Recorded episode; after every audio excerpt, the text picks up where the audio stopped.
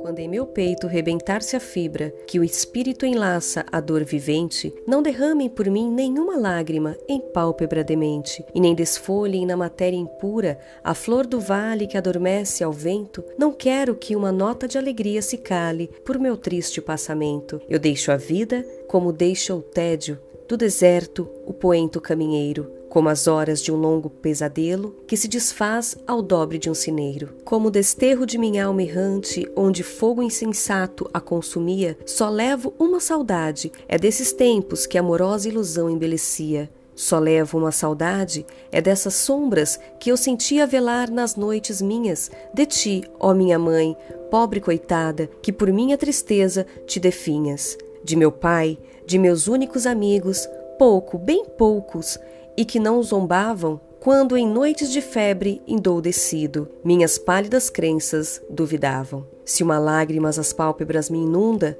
se um suspiro nos seios treme ainda, é pela Virgem que sonhei, que nunca aos lábios me encostou a face linda. Só tu, a mocidade sonhadora do pálido poeta deste flores, se viveu, foi por ti, e de esperança de na vida gozar de teus amores. Beijarei a verdade santa e nua, verei cristalizar-se o sonho amigo. Ó minha Virgem dos errantes sonhos, filha do céu, eu vou amar contigo. Descansa em o meu leito solitário, na floresta dos homens esquecida, à sombra de uma cruz, e escrevam nela: Foi poeta, sonhou e amou a vida. Sombras do vale, noites da montanha que minha alma cantou e amava tanto, protegei o meu corpo abandonado, e no silêncio derramai-lhe canto. Mas quando preludia ávida aurora, e quando à meia-noite o céu repousa, arvoredos do bosque, abri os ramos, deixai a lua pratear-me a lousa.